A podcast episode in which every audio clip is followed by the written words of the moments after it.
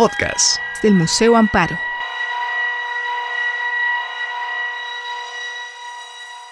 Hola, buenas tardes, bienvenidos. En el marco del programa de estudios e investigación de la colección permanente del Museo Amparo, les damos la bienvenida a esta conferencia titulada Esculturas y figurillas rituales mexicas en la colección del Museo Amparo.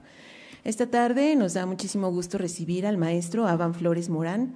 Él es arqueólogo por la Escuela Nacional de Antropología e Historia, maestro y candidato a doctor en Historia del Arte por la Universidad Nacional Autónoma de México es profesor de tiempo completo del Centro de Enseñanza para Extranjeros de la Universidad Nacional Autónoma de México.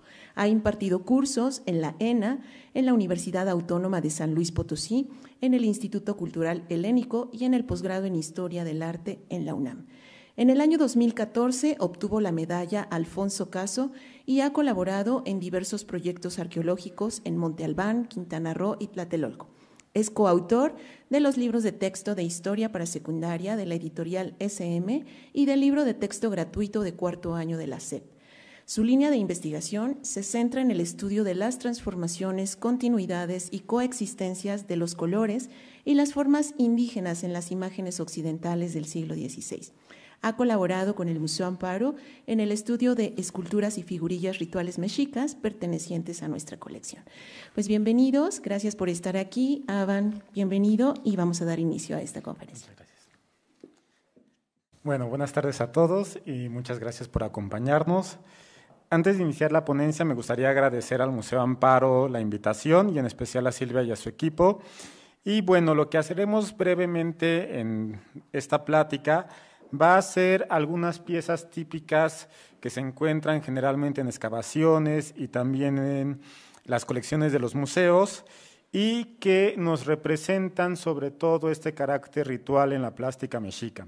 Para iniciar entonces, lo que debemos de tener en cuenta es sobre todo que el arte en el posclásico y sobre todo entre los mexicas tenía distintas cualidades muy específicas. Por ejemplo, entre algunas de las funciones era destacar el carácter privativo del saber, es decir, muchas de las representaciones artísticas que actualmente nosotros tenemos como tales, como por ejemplo los códices, realmente eran vistos solamente por algunas cuantas personas y aún una cantidad más pequeña tenía la capacidad de interpretarlas.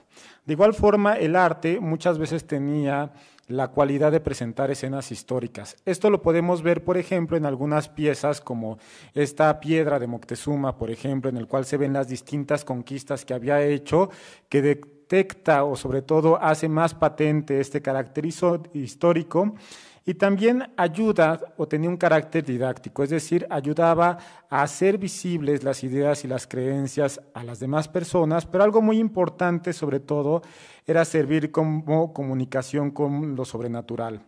En ese sentido entonces, una de las piezas que nosotros más tenemos en nuestro imaginario de la época del posclásico y de los mexicas son justo sus esculturas monumentales, como puede ser la Coyolxauqui, que como sabemos se encontraba en la mitad del templo mayor, en la parte de las escalinatas del lado de Huitzilopochtli, y lo que ayudaba a hacer era justo a recrear este mito originario en el cual eh, la Cuatlicue se encontraba un día barriendo, había caído un plumón de plumas y se las había guardado en los senos y a partir de allá había quedado embarazada.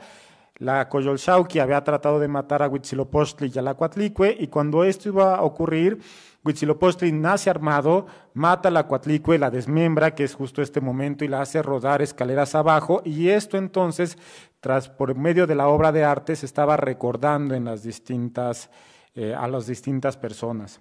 Otra de las piezas más reciente que ha surgido es justo la de la Tlaltecutli. Esta pieza, que es una de las más grandes, eh, mide más de 4 metros, pesa cerca de 12 toneladas, y algo muy interesante es que presenta restos de policromía, por ejemplo, el color amarillo, el color blanco, los rojos, los toques de negro, y sobre todo nos ayuda a ver la relación que tenía con otros características rituales, ya que alrededor de esta pieza se encontraron 31 ofrendas y algo interesante es que nos ayuda también a recortar este carácter que tenía la diosa. Se plasma con unos grandes senos, que ya no se alcanzaron a ver también. También tiene estos pliegues, recordando que absolutamente todas las personas éramos hijos de la tierra y al final de nuestras vidas volveríamos a ellos. Y sobre todo una de las piezas que más tuvo un impacto en la historia del arte fue la Coatlicue. Esta pieza, que es representada con una falda de serpientes, tiene un collar con manos cercenadas y corazones, y en la parte superior, en vez de cabeza, tiene dos cabezas de serpiente que se están enfrentando, que están haciendo alusión a la sangre y al mismo tiempo al sacrificio. Llevó a muchos autores a tener distintas interpretaciones de la pieza. Por ejemplo, Gorman afirmaba que a partir de esta pieza era como se hacía presente la monstruosidad en el arte mexicano. Y por otra parte, Justino, Justino Fernández se obsesionó con esta pieza a tal grado de ser prácticamente una de las que ayudaban a dar cuenta del surgimiento del arte mexicano. Con todo esto, algo que tenemos que recordar también es que el estudio de estas piezas ayudó a hacer patente y a hacer presente que era por medio de la obra de arte por lo cual una deidad se hacía presente. Es decir, a partir del arte era como la energía divina del otro mundo estaba y podía mantenerse en el caso de nuestro mundo físico. Para eso entonces tenemos que recordar una serie de conceptos. En primer lugar, cuál era el concepto de vida que se tenía y que incluso aún muchas sociedades tienen.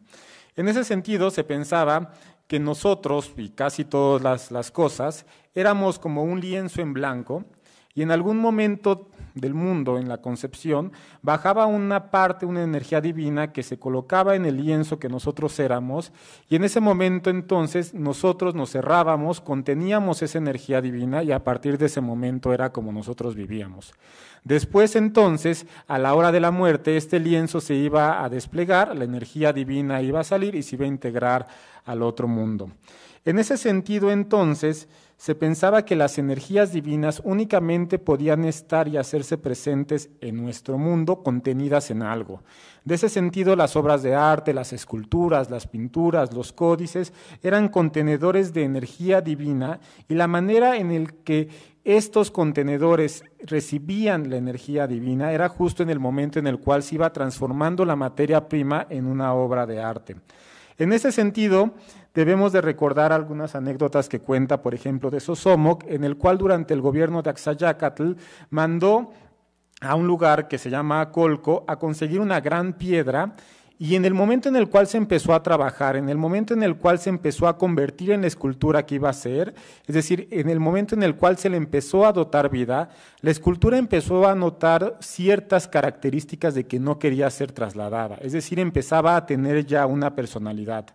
En ese momento entonces, posteriormente se siguió labrando, se le siguió dotando de una vida a partir de un ritual, se le puso copal, se le incenció, se le pusieron papeles decorándola y cuando iba rumbo hacia Tenochtitlán, la piedra se hundió los buzos al siguiente día intentaron rescatarla, los buzos prehispánicos, y se encontraron únicamente con un gran canal que había llegado otra vez a su lugar, con lo cual entonces se dieron cuenta que la piedra realmente no quería ir a este lugar, es decir, ya tiene una vida, ya tiene una personalidad propia, y decidieron dejarla en este lugar. De igual forma, uno de los elementos que nos ayuda de una forma patente a mostrar esta vida y el carácter ritual que puede tener el arte y cómo un objeto podía ser visible a las deidades, son una serie de eh, edificios muy significativos, no tan conocidos, que están en Tlaxcala, que nos ayudan a dar cuenta de este carácter, como pueden ser los altares de Ocotelulco, Tlaxcala. En esos altares se encontró pintura mural, que es la que vamos a ir viendo. Sobre todo tiene en la parte de la banqueta una serie de representaciones, tiene un altar trapezoidal también con otro tipo de imágenes. Y lo interesante es que, por ejemplo, en la parte de la banqueta se encontraron representaciones que son muy frecuentes en el arte mexica, que son, por ejemplo, las manos cercenadas, los escudos, los cráneos, corazones con rostros en la parte inferior, es decir, corazones animados. Y lo interesante es que la parte del altar, además de tener estas xiucoatl, estas serpientes de fuego que están desplegándose en una tapiz de plumas de águila que son identificadas por el color negro y blanco y estas líneas inclinadas, lo más representativo es la parte central, es decir, esta zona de acá. ¿Por qué? porque en esta parte lo que nos encontramos es esta imagen. Si nosotros miramos con atención, lo que podemos apreciar ahí es que se encuentra un brasero, quizás también puede estar haciendo referencia al mismo altar, que está animado, es decir, tiene vida. Ahí en la parte superior se encuentra un gran, gran cuchillo de pedernal, tiene una de las puntas color roja. Este mismo cuchillo de pedernal está también animado, tiene ojos y tiene una nariz. Y esta ofrenda, el cuchillo de pedernal que se acaba de poner en el altar, hace visible a la deidad, que es la que está saliendo de las fauces del cuchillo, que es Tezcatlipoca representado de forma característica con la pintura facial amarilla, una línea negra en la nariz, lo cual muestra este carácter en el cual el objeto también podía ser visible a las deidades. Esto mismo incluso se tiene una relación con la lámina del Códice Magliabequiano, en el cual vemos justo la representación de Tezcatlipoca, que está sentado en un altar, se puede ver igual estas líneas blancas y negras haciendo alusión al altar de plumas, y justo la deidad sentada en él que acaba de hacerse visible en la fiesta. Estos mismos elementos los podemos ver en otro lugar que es muy interesante, que es Tizatlán. Tizatlán tiene una historia muy particular porque se descubrió en la segunda década del siglo XX y la historia un poco de cómo se descubrió esta pintura mural es que un día un señor se encontraba durmiendo y en sueños se le apareció Jicotencatl. Él le dijo entonces que le iba a mostrar dónde estaba el tesoro de Tizatlán y de los tlaxcaltecas y le mostró la parte de la iglesia. Al día siguiente el Señor reunió a todo el pueblo, le contó el sueño y entonces lo que hicieron todo el pueblo fue ir a excavar donde se le había aparecido eh, Jicotencatl. Cuando empezaron a excavar no se encontraron oro, no se encontraron ninguno de estos elementos, pero empezaron a salir estos dos altares que tenían pintura mural y que era de las primeras pinturas murales del posclásico que salían en ese momento. Lo interesante es que estos dos altares tienen representaciones semejantes que están mostrando cómo las deidades se hacen visibles. En este caso, el altar A, que es este de acá, tiene a los lados estos elementos. Como se pueden dar cuenta, los colores son los característicos de la plástica de la pintura mural mexica, es decir, unos colores muy, muy sobrios, no es una paleta rica como la que recordamos en Cacaxtla o como la que vemos en Bonampak, sino únicamente las imágenes se plasman con cinco colores, el rojo, el ocre, el azul, el blanco y el negro. Llama la atención también que estas pinturas no están hechas al fresco, es decir, no están hechas una vez que el muro sigue, una sigue mojado y entonces el color logra interrelacionarse con el estuco, sino que al contrario fueron hechos al temple y por eso, una vez que fueron descubiertas y que tuvieron escurrimiento de agua, se pueden ver partes en las cuales la imagen prácticamente se ha borrado, lo cual en la actualidad conflictúa un poco en hacer o poder interpretar estas imágenes. Afortunadamente, cuando se descubrieron, eh, junto a los arqueólogos iba un artista, un acuarelista, que lo que hizo fue registrar cómo estaban los murales en ese momento y es como nosotros podemos acercarnos a estas interpretaciones. Lo que nosotros podemos ver en estas pinturas murales es otra vez esta serie de elementos que se están repitiendo en cerámica, en escultura, en pintura mural, que son en este caso, por ejemplo, el cráneo cercenado, el corazón con un rostro en la parte inferior, la mano cercenada, se encuentra también el chimali y se van repitiendo. Lo interesante es sobre todo la parte frontal de los altares. ¿Por qué? Porque vemos este hacerse ver a las deidades. En este caso vemos que en la parte de la izquierda se ve una serpiente que de un golpe de un cuchillo de pedernal sale un chorro de sangre que está adornado con flores y chalchigüites que muestran lo preciado y a partir de esto se hace presente la deidad, en este caso Mictlantecutli. Del otro lado se encuentra algo semejante, nada más que de la parte externa se encuentran los elementos típicos del autosacrificio, espinas para el autosacrificio, una bolsa de copal y en ese sentido, quien se hace presente es Tezcatlipoca con sus formas características. No tiene un pie, tiene también esta pintura facial amarilla con una línea negra y también estos mismos elementos de hacer visible a partir del objeto de la obra de arte a las deidades se puede ver en el otro altar. Lo interesante con este altar B es sobre todo que la forma en la cual se va a estar plasmando va a tener diferencias. En primer lugar, si nosotros nos acercamos a las paredes laterales, estas van a tener representaciones más pequeñas, estas no pasan de los 15 centímetros, y lo que está ocurriendo es que se están intercalando distintos diseños.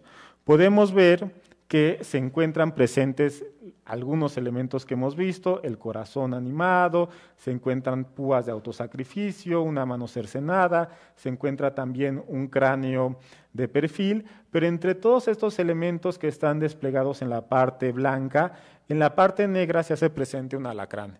Y llama la atención que la misma pintura mural lo que está haciendo es como simulando una tela que se hace muy clara en la parte de abajo con estas líneas que simulan las barbas que tienen los textiles, que parecería ser que está cubriendo al mismo altar. En la parte frontal, lo que encontramos nosotros son otro tipo de representaciones que siguen todas las características de la plástica mexica y que incluso si nosotros quitáramos esta imagen y la pasáramos en una superficie de un códice, podría pasar como tal.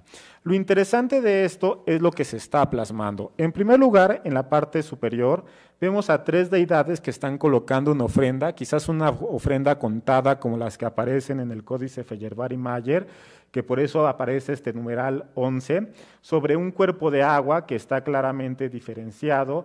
Y lo interesante con todo ello es lo que se encuentra en la parte de adentro, ya que en el cuerpo se está encontrando esta figura que realmente hasta la fecha no ha sido identificada, es decir, se ha buscado en códices, en cerámica, en escultura, y no se ha encontrado qué es este elemento que está siendo ofrendado.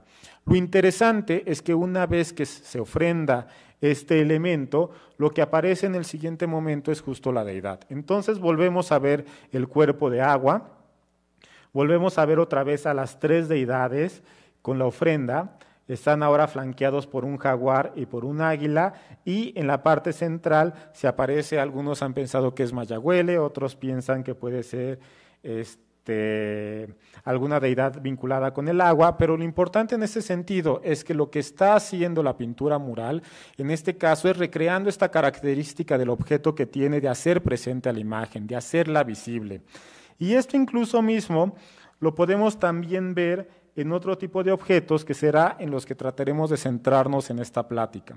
Antes de pasar a esto, debemos de tratar de recordar otro elemento que sobre todo que las imágenes fueran esculturas, fueran pinturas, fueran en cerámica, en náhuatl y en la época prehispánica recibían el nombre de Ixiptla, que sobre todo este término ha sido discutido ampliamente, pero de una forma general podíamos traducirlo como representante. Es decir, los objetos básicamente son representantes de las deidades, es decir, tienen energía divina que únicamente puede hacerse presente en este mundo contenido en los objetos y que estos mismos objetos llegan a ser tan poderosos que una vez de ser usados lo que tienen que hacer son desechados, rotos u ocultados para que esta misma energía no esté afectando a las demás personas.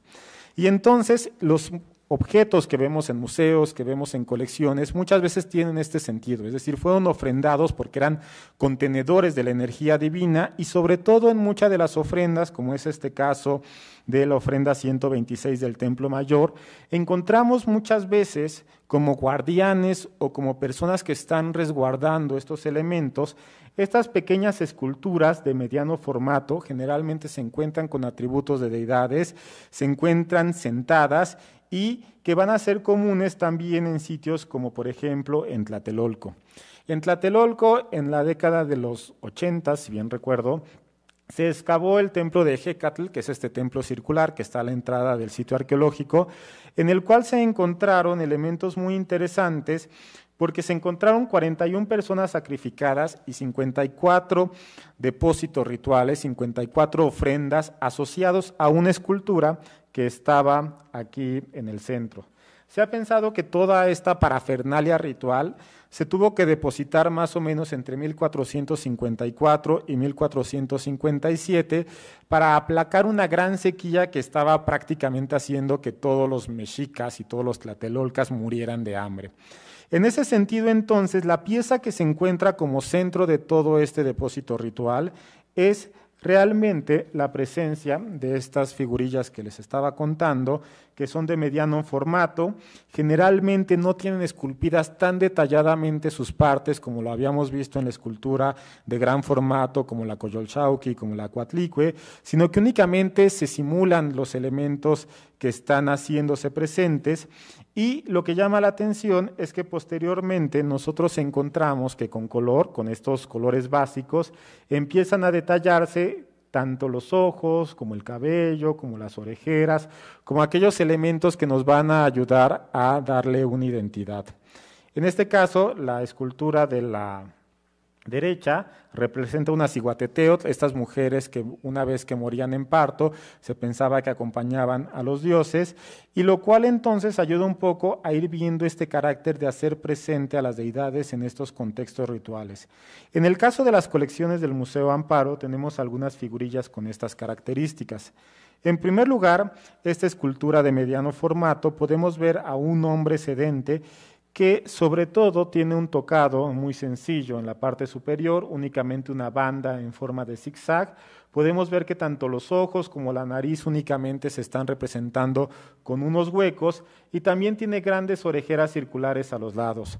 Podemos ver que tiene una boca prominente, que es realmente irreal, que está simulando un pico, lo cual nos da pie a poder interpretarla como que es la representación de Hecatl y también llama la atención que su espalda se muestra curveada haciendo visible la espina dorsal y se encuentra en esta posición reverencial que tenían los hombres en las famosas cunclillas, las cuales están siendo creadas únicamente de una forma muy sencilla con un triángulo labrado en la parte de los lados y a su vez las bandas que tiene están representando la mano derecha sobre el, el brazo eh, izquierdo están agarrando las piernas y este tipo de figurillas se encontraba sobre todo en las distintas ofrendas. Otra representación que es muy característica de este momento es esta imagen en la cual podemos ver a una deidad que de entrada podemos identificar como Tlaloc. ¿Por qué? Porque si se dan cuenta, lo que nosotros podemos observar es que tiene un tocado de plumas cortas, se encuentra una banda que está a su vez sosteniendo dos grandes tiras de papel que cuelgan a los lados, se encuentran dos orejeras circulares, pero el elemento característico lo vamos a ver en el rostro. ¿Por qué? Porque podemos ver que tiene los ojos, pero estos ojos se están acompañando con dos círculos que representan las anteojeras tan característicos de la deidad Tlaloc. Se encuentra también una nariz prominente y por debajo de esta se puede ver una nariguera que se curva en sus extremos y de ahí empiezan a colgar esta máscara también que está representando a la deidad de Tlaloc. Es interesante porque vemos la misma posición que encontramos en otro tipo de esculturas. Por ejemplo, podemos ver cómo los brazos se encuentran a los lados, en el caso del lado derecho se está plegando y está mostrando su mano en la parte superior, en el caso del brazo izquierdo se está poniendo en la parte del pecho, se encuentra otra vez en la parte de las cunclillas. Sabemos que está vestido únicamente con un taparrabos debido a que en la parte de la espalda se muestran estas dos bandas, una horizontal y una vertical, que nos está mostrando el amarre en la parte de atrás. Y algo muy interesante es que también en este caso podemos apreciar el nudo con este círculo que se hace en la parte del centro de las piernas, en la parte frontal, con una pequeña banda y dos círculos y dos eh, colguijes que están cayendo representando este tipo de atuendo. Es interesante que muchas de las esculturas que nosotros estamos encontrando tanto en ofrendas como también en las colecciones de los museos, tiene que ver con todo un círculo de deidades que estaban destinadas sobre todo a los mantenimientos del hombre, es decir, Ejecatl, que se pensaba que era este dios que por medio del viento atraía las lluvias, el mismo Tlalo, que sobre todo era una deidad que tenía como característica hacer llover y sobre todo proveer el mantenimiento del hombre, e incluso otra deidad muy característica entre todo este conjunto que tiene como función darle alimento al hombre, se encuentra también imágenes como esta. De entrada llama la atención que este ya no es un hombre. ¿Por qué? Porque no se encuentra con la posición sedente típica, es decir, no se encuentra en cunclillas, sino que estas personas se encuentra arrodillada, es decir, se encuentra con la forma característica en la cual las mujeres acostumbraban a eh, dar una reverencia. Llama la atención también que la figura se encuentra muy erosionada, muy intemperizada e incluso tiene fracturas tanto en la parte de los lados como también en la parte superior que dificultaría un poco su identificación. Pero a partir de ciertos elementos se puede reconocer como Shilonen. ¿Por qué? Porque en primer lugar, esta representación tiene la cara viendo hacia enfrente, es decir, ya no se encuentra de una manera frontal tan característica, sino se encuentra un poco mirando hacia la parte superior. Se siguen manteniendo ciertas ideas de cómo tiene que ser representada la escultura. Vemos únicamente que con unas oquedades en los ojos, también en la parte de la boca, se está tratando de representar las facciones que está teniendo el rostro. A su vez podemos ver un tocado muy característico que está siendo compuesto por una serie de bandas de papel que se puede ver también con grandes tiras en la parte de atrás y seguramente si este tocado se proyectara o si tuviéramos la parte faltante en la parte superior, se encontrarían dos grandes rosetones en la parte de cada esquina. Si continuamos viendo hacia abajo, nos podemos dar cuenta que tiene esta escultura las manos hacia enfrente que están agarrando dos elementos que también se encuentran fracturados, pero que a través de la comparación con otras esculturas podemos afirmar que se tratan de mazorcas de maíz. Es decir, quien está representada aquí es la diosa Shilonen, incluso también la manera en la cual está vestida tiene una cierta semejanza. Tiene un Keshkemit, esta pieza de tela triangular característico de las mujeres, que en este caso únicamente se hace visible por esta línea horizontal y también tiene una falda que le está cubriendo las rodillas. Hay que tener en cuenta que esta diosa Shilonen era la diosa del maíz tierno, de ahí que traiga dos mazorcas en sus manos, y sobre todo la primera fiesta que se dedicaba a esta diosa en el año ritual mexica era cuando se acercaban las primeras cosechas y entonces esto hacía que la deidad se relacionara con el maíz, la fertilidad y también con el alimento.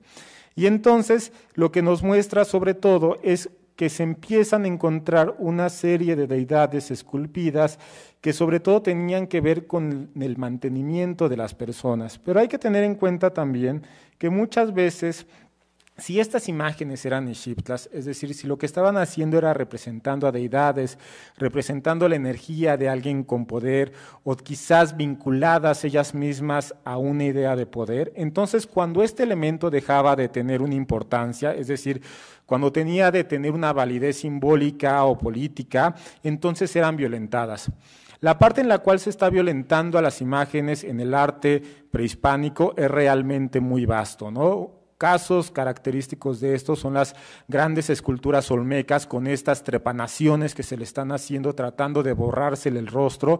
Se encuentran también muchas veces en códices mesoamericanos con un raspado en las cabezas tratando de borrar la identidad de ciertas personas e incluso también en las esculturas lo encontramos como un elemento característico cuando tratan de romperse, se le trata de quitar el rostro y entonces encontramos distintas partes fragmentadas tratándole de quitar esta vida y también tratándoles de quitar este poder, como es el caso de esta escultura. Llama la atención de esta escultura una serie de formas eh, típicas. En primer lugar, encontramos un rostro ovalado. Este rostro ovalado, a su vez, posee los elementos que hemos venido enunciando como característicos de la plástica y de la escultura mexica, como pueden ser estos orificios tanto en los ojos como también en la boca. Tiene una nariz no tan prominente como otras esculturas, pero también es interesante ver cómo se marcan de una manera muy clara los pómulos y también la barbilla. Es interesante porque la falta de ojos representados, generalmente los hemos visto en algunas ocasiones con una pequeña línea incisa. En este caso, lo que se está marcando es la parte de las oquedades y dentro de la oquedad tiene aún otra parte, lo cual seguramente lo que estaba haciendo es que este tipo de piezas tenía a su vez quizás concha, quizás alguna otra piedra que le ayudaba a dar aún una mayor vitalidad a la pieza. Tiene también en este caso, en la parte de las orejas, únicamente dos rectángulos que viendo la pieza original se alcanzan a ver unas pequeñas líneas incisas que están generando la idea de un corte de hongo, como si tuviéramos un champiñón y lo cortáramos a la mitad, que nos está identificando entonces la pertenencia de esta escultura hacia el posclásico tardío. Está siendo únicamente decorado con una pequeña banda en la parte superior y por la parte de atrás se ven gruesas líneas incisas que nos están marcando el cabello. Lo interesante con todo esto es que en la parte del cuello está fracturada e incluso tiene una pátina que nos está indicando que esta fractura no se realizó ayer, no se realizó antier, sino que después de que fue enterrada empezó a tener una interrelación con el medio, empezó a ser desgastada, lo cual nos está indicando una fractura, digamos, casi contemporánea a su elaboración y por tanto esta búsqueda por crear una violencia hacia la imagen. Pero es interesante que además de en todos estos elementos, de todas estas ofrendas que hemos venido enunciando, entre estos depósitos rituales que generalmente se encuentran en todos los pueblos y sociedades vinculados con los mexicas, también se encuentran generalmente en las ofrendas unas esculturas muy sencillas que se han llamado tipo galleta por su forma plana. Es decir, es como si fueran una galleta de animalito que se recorta y se pone y se está ofrendando. Es interesante que alguna de estas piezas nos muestran una serie de orificios a sus lados que quizás en algún momento se utilizaron como pendientes o como colgantes y junto a ello también nos muestra un trabajo mexica característico, estereotipado, sencillo, con formas abstractas y que únicamente tiene que tener el mínimo de elementos para hacer visible lo que se está tratando de representar. Estas figurillas, por lo general, fueron elaboradas en molde, lo cual se puede ver generalmente en la parte posterior, donde aún se alcanzan a ver las incisiones del artesano que está ejerciendo presión con los pulgares para hacer que todo la arcilla esté desplegándose por el molde para que agarre todos los elementos que se están plasmando.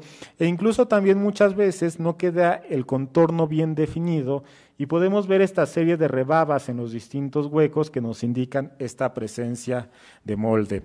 Lo interesante es que cuando vemos estas figurillas podemos dar cuenta que prácticamente únicamente se están mostrando, se están eh, elaborando los elementos básicos para dar cuenta de su identidad. Se ponen únicamente algunas líneas en el cabello, se ponen algunas líneas en la oreja, se ponen algunos elementos en las como orejeras, el collar, en la falda, pero con todo esto no tenemos más elementos que nos ayuden a saber quién es esta persona. Y esto porque generalmente después de que se elaboraba, lo que se hacía es que se metía a cocción y una vez que se tenía ya la pieza definida, entonces se le colocaba un baño de estuco y era sobre este baño de estuco que con unas líneas negras finas se empezaba a darle identidad a la pieza, se le empezaban a marcar los ojos, se le empezaban a marcar los dientes, se le empezaban a poner aquellos atributos característicos que nos iban a ayudar a identificar de quién estábamos hablando o de quién era la persona que se trataba, e incluso también se iban a colorear con colores azul, con colores amarillos y negros, otra serie de elementos. El gran problema con ello es que generalmente lo que se está identificando son mujeres, son quizás algunos hombres, lo cual también es complicado atribuirles una identidad y esto se puede lograr a través del contexto. Por ejemplo, en este caso, las anteriores figurillas que habíamos visto se habían identificado como Quetzalcoatl y como Siguapipiltin. Y esto se puede saber porque justo se encontraron en una ofrenda vinculada a Quetzalcoatl, Guapipiltin era la madre de Quetzalcoatl, y en ese sentido se pueden hacer estas relaciones por medio del contexto. En el caso entonces de las colecciones del Museo Amparo, tenemos figurillas con estas características. Tenemos figurillas, por ejemplo, que se encuentran eh, de pie y que nos muestran este carácter sencillo, estereotipado de los mexicas. En este caso podemos ver una pieza que tiene el cabello entrelazado con una banda en la parte superior, un cabello que según eh, Molina se llamaba Ashtlaquili, perdón, y en la parte de abajo podemos ver dos grandes orejeras. Llama la atención que se está creando la idea del rostro humano de una forma específica. Es un rostro circular, podemos ver que los ojos son creados con incisiones, creando un óvalo, podemos ver una nariz un poco prominente y podemos ver un rasgo característico de estas figurillas que son una boca entreabierta que está enseñando los dientes. Esta parte sencilla, esta parte esquemática que está teniendo las representaciones mexicas, se pueden ver de la parte de la cabeza hacia abajo. ¿Por qué? Porque si se dan cuenta, el torso está siendo abstraído a su menor característica, que es literalmente únicamente un cuadrado del cual sobresalen dos elementos. Por un lado tenemos dos pequeñas esferas que están creando la idea de los pechos y por otra parte, en la zona inferior, podemos ver estos óvalos con un lado plano que están haciendo alusión a las manos. La parte de las piernas de igual forma se abstrae únicamente con otro cuadrado simulando la falda y la parte de los pies, que a su vez sirven como soporte a la figurilla, que generalmente se encontraba parada, la podemos ver con otros dos prismas rectangulares a manera de los pies. Es interesante que en esta figurilla también podemos encontrar restos de estuco con todos estos pequeños puntitos blancos y también restos de pintura negra y pintura azul que lo que hacía era detallar la identidad de esta figura. Lamentablemente nosotros en esta pieza podemos ver únicamente algunos restos de color azul, por ejemplo aquí en la falda, algunos restos de color negro en esta zona, pero ningún otro elemento que nos ayude a ver realmente esta pieza a quién está representando o de quién se está tratando. Es interesante también porque otra de las figurillas que tiene el Museo Amparo la podemos ver en esta representación de una mujer que tiene un rango aún más elevado por toda la parafernalia con la cual se está vistiendo. En este sentido, nosotros podemos ver que en este caso la presencia de un molde elaborado, por como les comentaba, estos pulgares que quedan plasmados por el efecto de estar ejerciendo presión para que el barro tenga todas las características del molde y también porque entre las partes de los brazos quedan estas rebabas que no alcanzan a delimitar y a contornar muy bien la figura. Si nos damos cuenta un poco de cómo se está representando esta figura, podemos ver que se encuentra en la parte superior un tocado de plumas, muy vistoso que está partiendo de una banda y que está siendo sostenido por una banda con una serie de cuentas seguramente de jade. Podemos ver que el cabello de la persona tiene un corte estilo casco y a su vez podemos volver a ver esta nariz tan prominente. En el caso de la boca y de los ojos también únicamente son representados, como lo habíamos visto anteriormente, con dos óvalos. Y en el caso quizás de las manos, de la parte del torso y la parte de los pies, es cuando empezamos a ver un trabajo quizás un poco mayor. En el caso del torso vemos que la figurilla se encuentra vestida con un keshkemit, con esta pieza y esta indumentaria característica de las mujeres, que es una forma triangular. Incluso para hacer más evidente este trabajo del bordado, lo que está ocurriendo es que se ponen pequeñas incisiones para hacer la idea como de un hilo que está metiéndose y que está saliendo se encuentra también con una posición muy típica de estas figurillas, que es como si se encontrara sorprendida con las manos hacia los lados, y de esta manera vemos como un brazo se flexiona la parte del codo, hace que se suba la mano y entonces nos está enseñando las palmas de las manos en ambos lados. Y de igual forma podemos ver cómo en la parte de abajo la falda únicamente se simula como en las otras ocasiones con una forma rectangular y dos prismas hacen a la forma de los pies. De igual forma que lo que acabamos de ver en otro tipo de diseños, Podemos ver la presencia del baño de estuco, color blanco, en algunas partes focalizadas de la pieza, y en este caso podemos ver un poco más de pintura.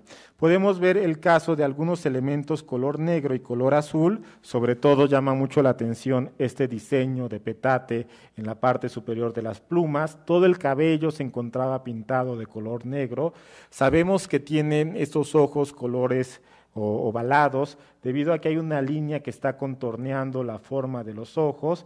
Y también algo muy interesante es que tiene una pintura facial en la parte de las mejillas, esta que se alcanza a ver muy poco en la imagen, pero hay una banda color negro en las mejillas como una pintura corporal que se está ocupando y a su vez también podemos ver una delimitación en la zona de los collares, en la zona de, las manos, generando unas pulseras, pero tampoco tenemos otro elemento más allá que nos ayude a dar una identificación de quién podría ser esta deidad. Un caso contrario es esta otra figurilla. ¿Por qué? Porque aquí empezamos a ver cada vez más la policromía que empiezan a tener. En este caso, lo que llama mucho la atención es que tenemos un gran tocado de plumas en la parte superior que está surgiendo de una banda trenzada. Podemos ver que se tienen dos grandes tocados de papel a los lados, que también está teniendo el atavío de una serie de orejeras. Tiene un cabello tipo casco, como lo hemos venido viendo, una serie de ojos ovalados, una boca entreabierta mostrando los dientes y también tenemos esta nariz prominente. Podemos ver también esta serie de orificios que, como hemos venido hablando, seguramente se ocupaban como una manera de colgantes o como una forma de estarla sosteniendo. Y volvemos a ver esta simplicidad en la manera en la cual se están creando las formas. La parte de los brazos y la parte del torso es simulada únicamente con esta forma romboidal. Y sabemos por la parte de los lados que se hace un pastillaje que está haciendo esta acción de agarrar una vasija que esta fue elaborada con un molde también. En la parte de abajo se pueden ver que una forma trapezoidal está simulando los pies. Hasta aquí, si únicamente tuviéramos estos elementos, la identificación de quién está siendo representado ahí sería sumamente difícil. Lo interesante es que, como ustedes se pueden dar cuenta, tenemos también otra serie de elementos que nos ayudan a ir detallando y a ir caracterizando la imagen. Por ejemplo, podemos encontrar que se encuentra pintura azul en la parte de las plumas. Quizás esta se va degradando un color blanco en la parte superior. Podemos dar cuenta también que estos adornos de papel tienen una banda azul delimitada con negra e incluso tienen salpicaduras de color negro a lo largo de los adornos de papel. Y algo también característico es que el cabello se encuentra de color azul, delimitado con unas pequeñas y finas líneas negras a manera del cabello.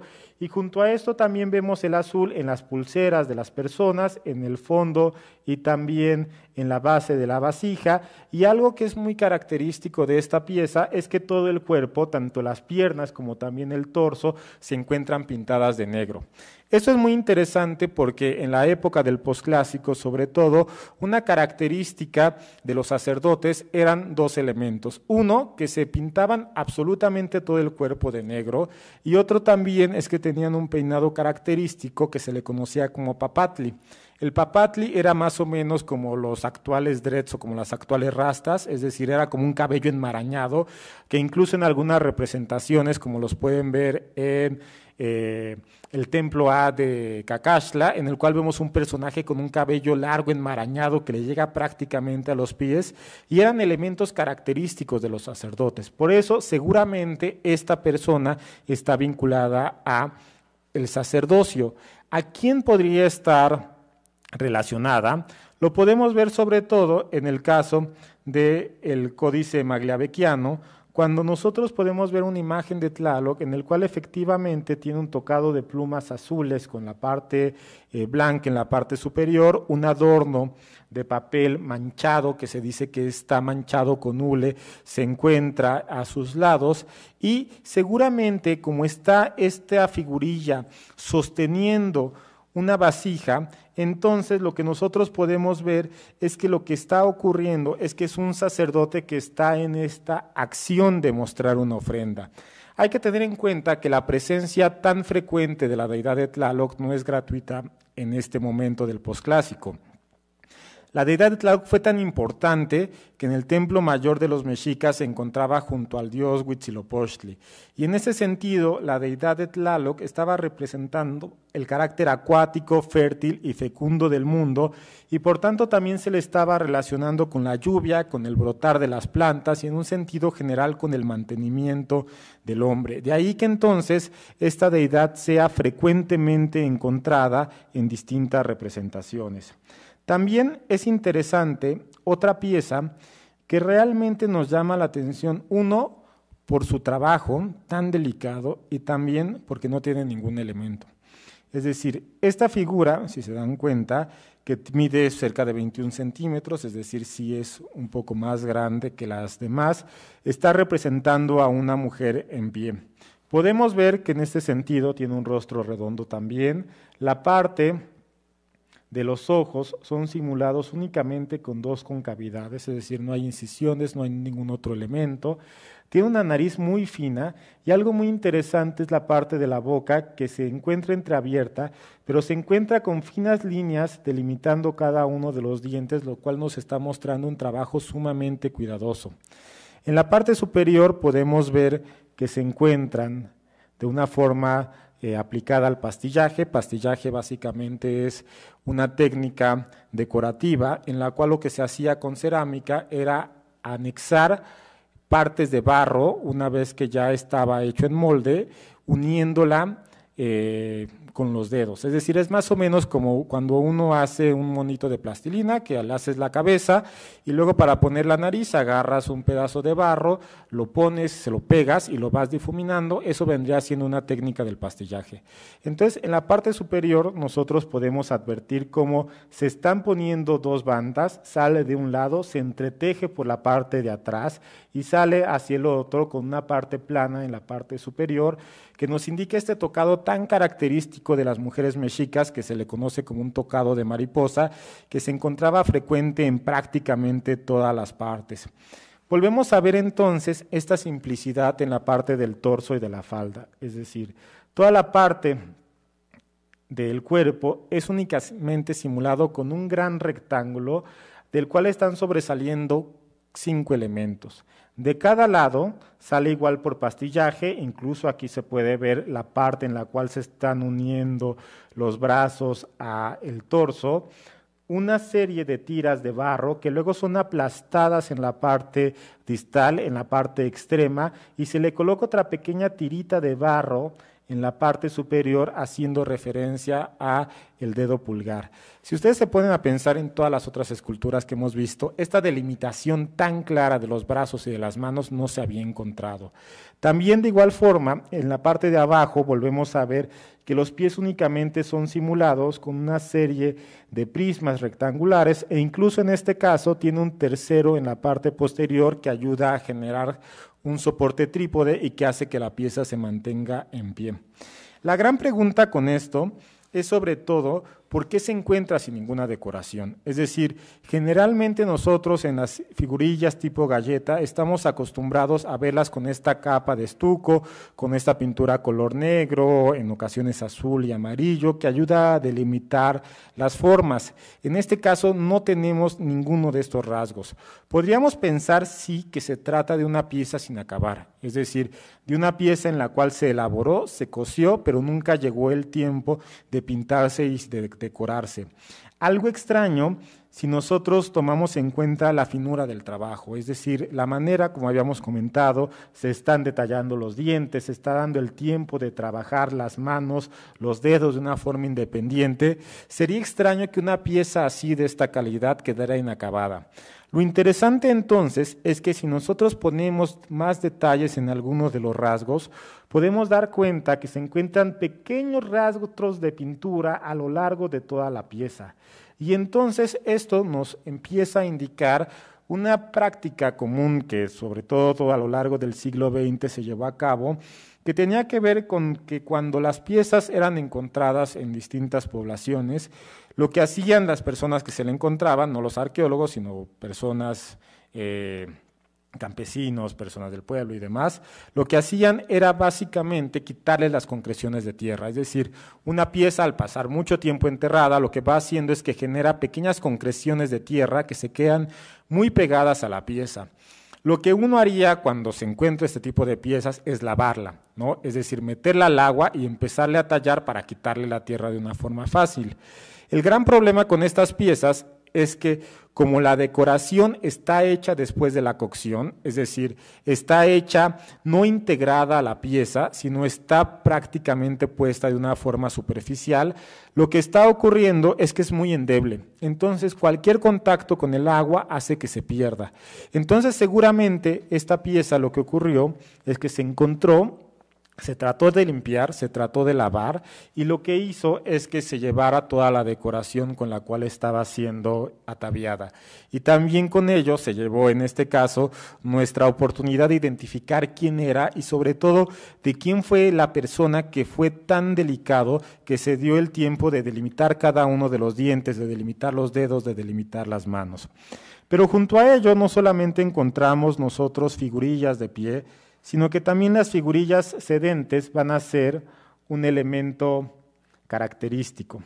En este caso, nosotros vamos a encontrar muchas figurillas de mujeres, generalmente eh, relacionadas a un proceso de fertilidad, a un proceso de procreación, y en este caso lo podemos ver en esta figurilla. Podemos dar cuenta que prácticamente la parte del torso y la parte de la cabeza fueron hechos por medio del molde.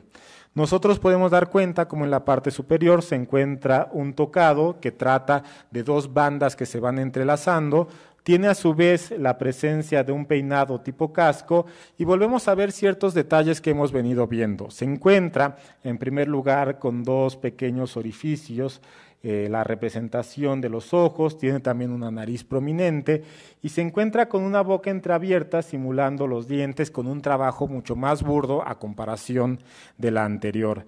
El torso es puesto de una manera muy sencilla, únicamente con un cuadrado, y de igual forma se están colocando las extremidades, los brazos y las piernas de una forma semejante por medio del pastillaje.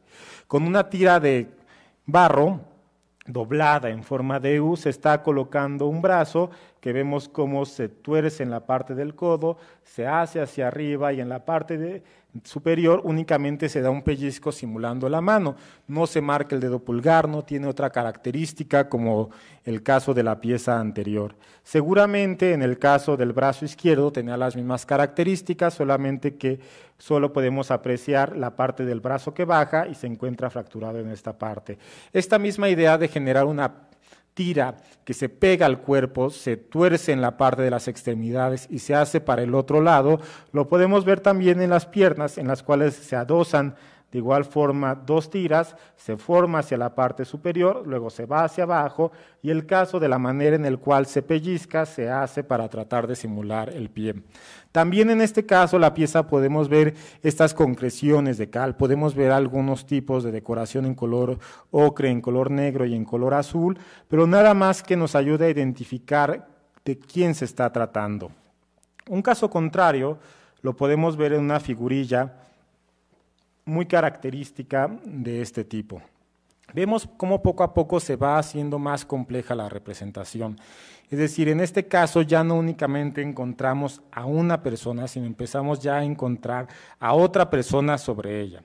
En este caso podemos ver a una mujer sedente que lleva a una niña en las piernas y que está repitiendo prácticamente los mismos elementos, una representación que la otra.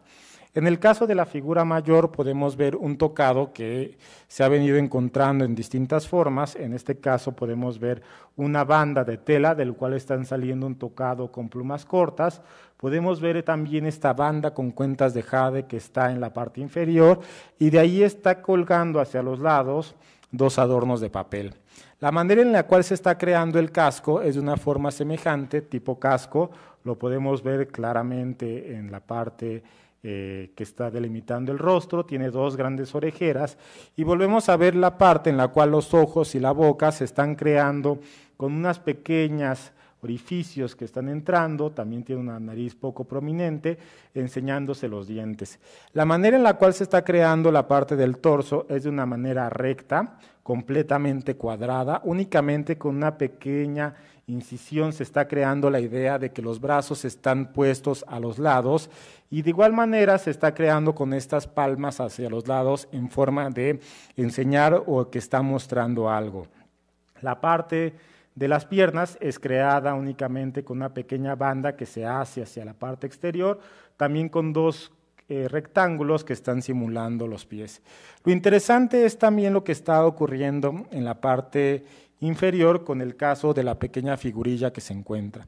En este caso, entonces, nosotros podemos ver que se encuentra una figurilla más pequeña sentada en las piernas de la pieza y en este caso nosotros podemos empezar a ver que se encuentra con un tocado, con dos rosetones de papel en cada esquina y con tiras de papel que están colgando hacia los lados, que es un tocado que generalmente está vinculado con la diosa Xilonen y con las diosas Chicomecoatl, que son deidades vinculadas al maíz, es decir, a la procreación y sobre todo a esta parte de generar alimento.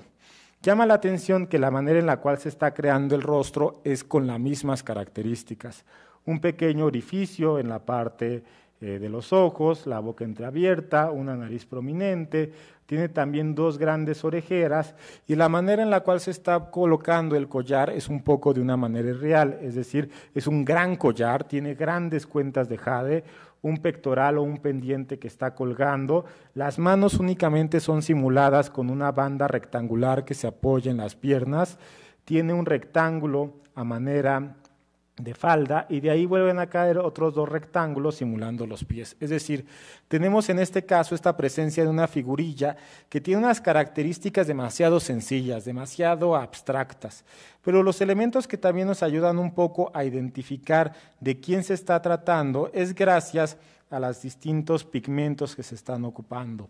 Podemos nosotros ver en primer lugar que se ocupó el color negro en el cabello, todo el cabello se encontraba de color negro, se encontraba también una línea gruesa delimitando los ojos, se encontraba otra línea negra cruzando eh, las mejillas y también esto mismo lo podemos ver en el caso de la figura más pequeña, se puede ver un tocado, algunos fragmentos de color negro, se puede ver esta gruesa línea en los ojos que incluso tiene un carácter un poco más tosco de lo que podría ser de una forma naturalista y de igual forma tenemos algunos elementos muy característicos como es la pintura amarilla en la parte del rostro.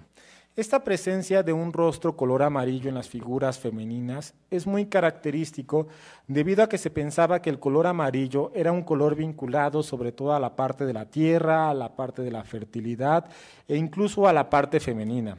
De ahí entonces que una de las características, como se acostumbraba a ver a las mujeres caminando por las calles de Tenochtitlán y de varias ciudades del posclásico, era con la cara completamente amarilla. Es decir, lo que hacían era maquillarse de color amarillo, ya que pensaban que de esta manera se veían más hermosas y se veían más bellas.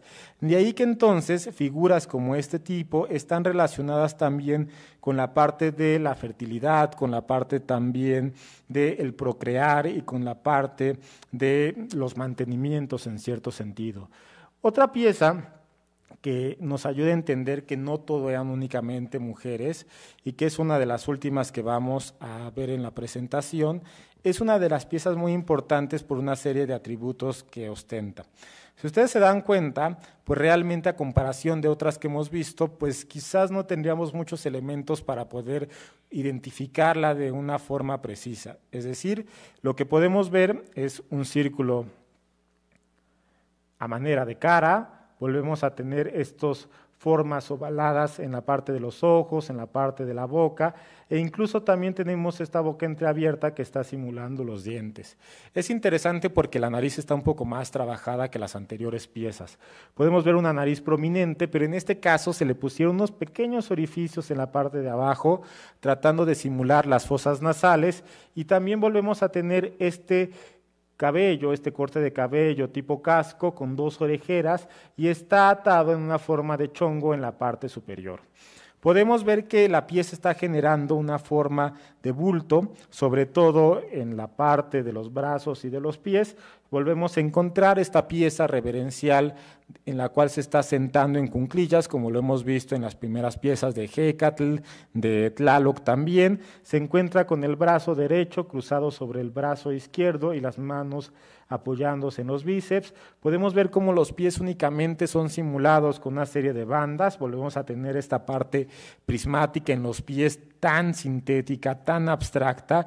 Y sabemos que en este caso que está ataviado como un hombre, ¿por qué? Porque se encuentra en la parte de en medio este nudo del taparrabos, que se está simulando con un círculo cortado a la mitad, una banda horizontal y también tiene dos bandas verticales que están cayendo. Hasta aquí entonces lo que podríamos decir es que es un hombre, está vestido con taparrabos y ya.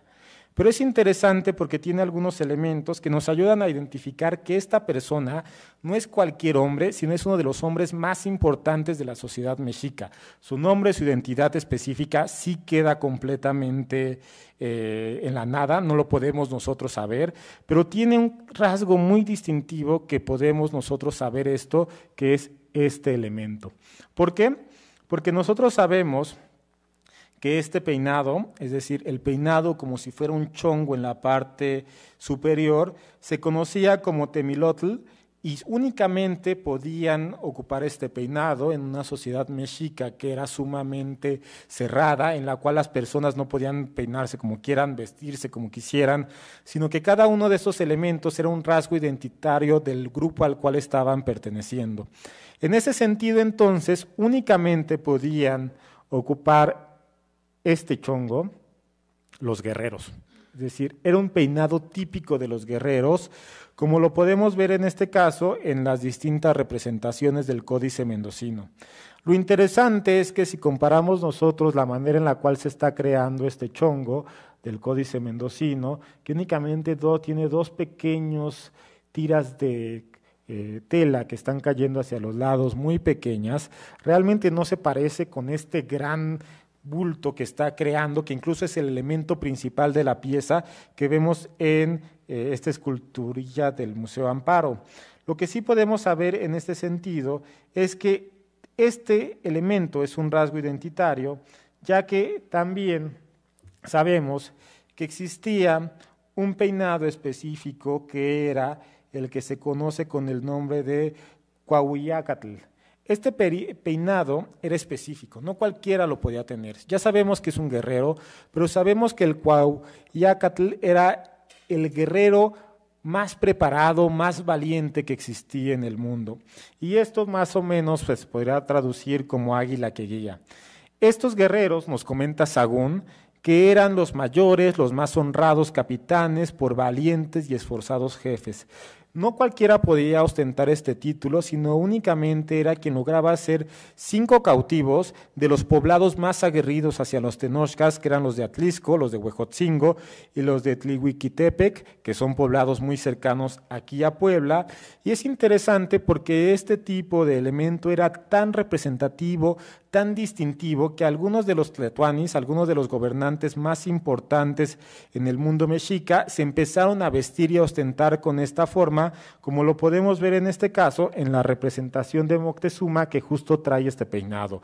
Trae este chongo hacia la parte superior y se está amarrando con estas dos tiras que caen con dos borlas y con una serie de plumas trenzadas, como se puede ver también en el caso de la figurilla mexica. Con eso entonces, para ir cerrando esta plática, es interesante porque lo que podemos nosotros ver es que la obra de arte tiene una característica especial, sobre todo en contextos rituales. La obra de arte en ese sentido tenía una función distinta a la cual nosotros generalmente estamos concibiendo el arte. Nosotros creemos que el arte está siendo hecho para verse, para percibirse, para gozar, para tener una eh, percepción desinteresada de la obra. Nosotros podemos ir recorriendo las salas de cualquier museo y sin conocer realmente lo que está sucediendo podemos tener un acercamiento hacia la pieza y podemos tener un disfrute de esto. En este caso, como lo hemos comentado, el arte mexica tenía unas cualidades distintas de ese tipo e incluso muchas de las piezas que nosotros podemos ver en museo estaban hechas no para verse, sino para el contrario, para ser ocultadas.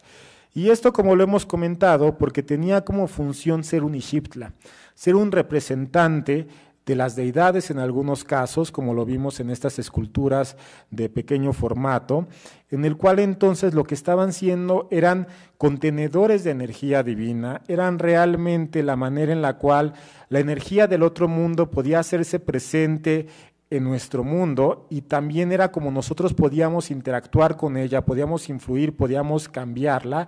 Y en ese sentido, como hemos comentado, estas piezas eran tan poderosas que en ciertos momentos cuando éstas dejaban de tener utilidad tenían que ser enterradas o destruidas para que no nos siguieran afectando. Esto incluso sigue pasando en muchos poblados, ¿no?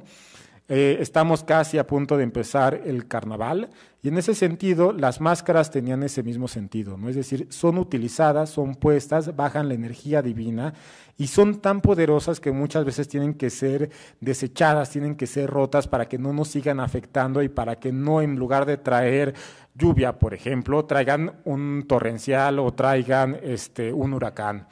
También en ese sentido entonces las figurillas, la obra de arte, hacía presente la energía divina del otro mundo en este mundo, pero de igual forma todas estas figurillas estaban representando a hombres.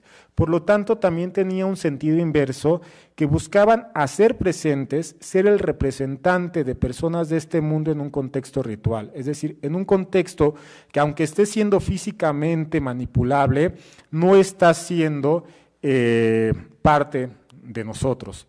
Está siendo cargado con otro tipo de energías y en ese sentido este tipo de figurillas lo que nos estaría representando es un Ishiptla, pero de las personas, un Ishiptla de las energías que cada uno tenemos que está haciéndose presente en un contexto ritual.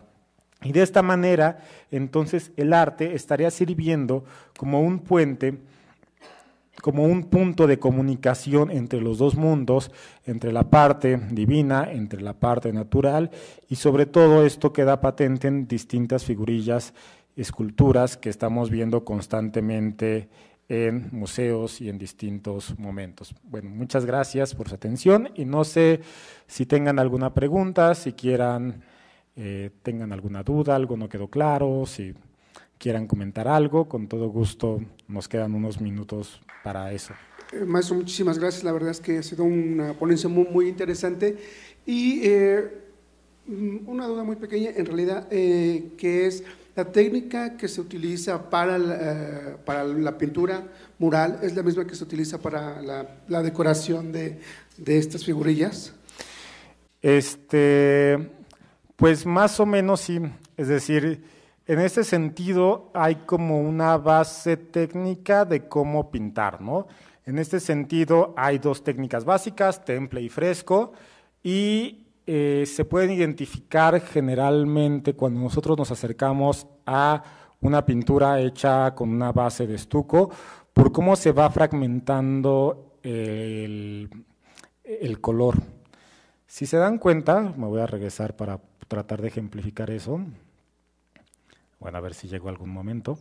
En la pintura que les había mostrado de Tizatlán, lo que está ocurriendo es que tenemos momentos en los cuales la pintura parece ser que se va borrando poco a poco, ¿no?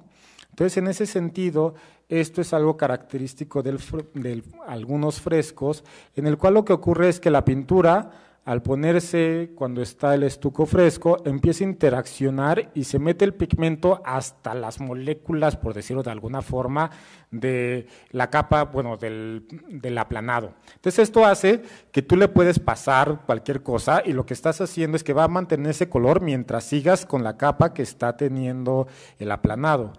En cambio, cuando ocurre la pintura al fresco, es de forma distinta porque se pone el aplanado, una vez que está el aplanado, se seca y una vez que se seca, lo que ocurre es que se tiene que poner el pigmento con algún tipo de aglutinante, es decir, con algún tipo de pegamento que lo que hace es que fije una capa seca a la capa de pintura o a la capa de color.